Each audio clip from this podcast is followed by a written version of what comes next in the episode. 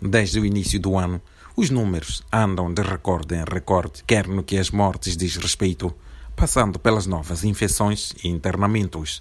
Enquanto isso, talvez por medo de resultados, muitos moçambicanos que pretendem viajar ao estrangeiro, no caso particular da África do Sul, recorrem ao mercado negro para adquirir o teste necessário para o efeito. A reportagem da Voz da América em Maputo foi atrás e ouviu pessoas que recorrem a estes esquemas.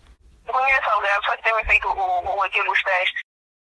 Segundo a nossa fonte, que não quis ser identificada, o processo é simples e sem burocracias nem presença para a coleta de exames.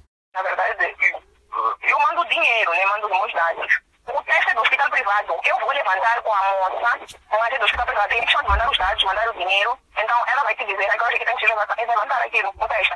São apenas 1.500 meticais pagos num esquema que envolve pessoas ligadas a operadoras de transporte transfronteiriço. Vão trabalhar com eles, assim, né? Porque aquilo como é uma transportadora, eles vão trabalhar com eles.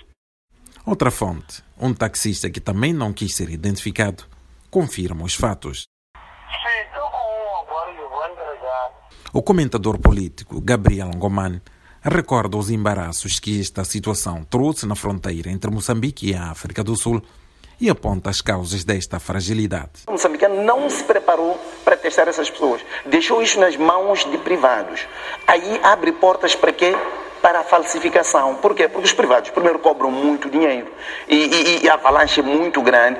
O, o, imagine na fronteira você receber cerca de mil testes mal carimbados e é a mesma assinatura da, da, da pessoa. Quer dizer, dá para perceber que é um scanner e não sei. Quer dizer, eu acho que os sul-africanos tiveram uma evidência clara que é uma série de testes que de longe não são genuínos.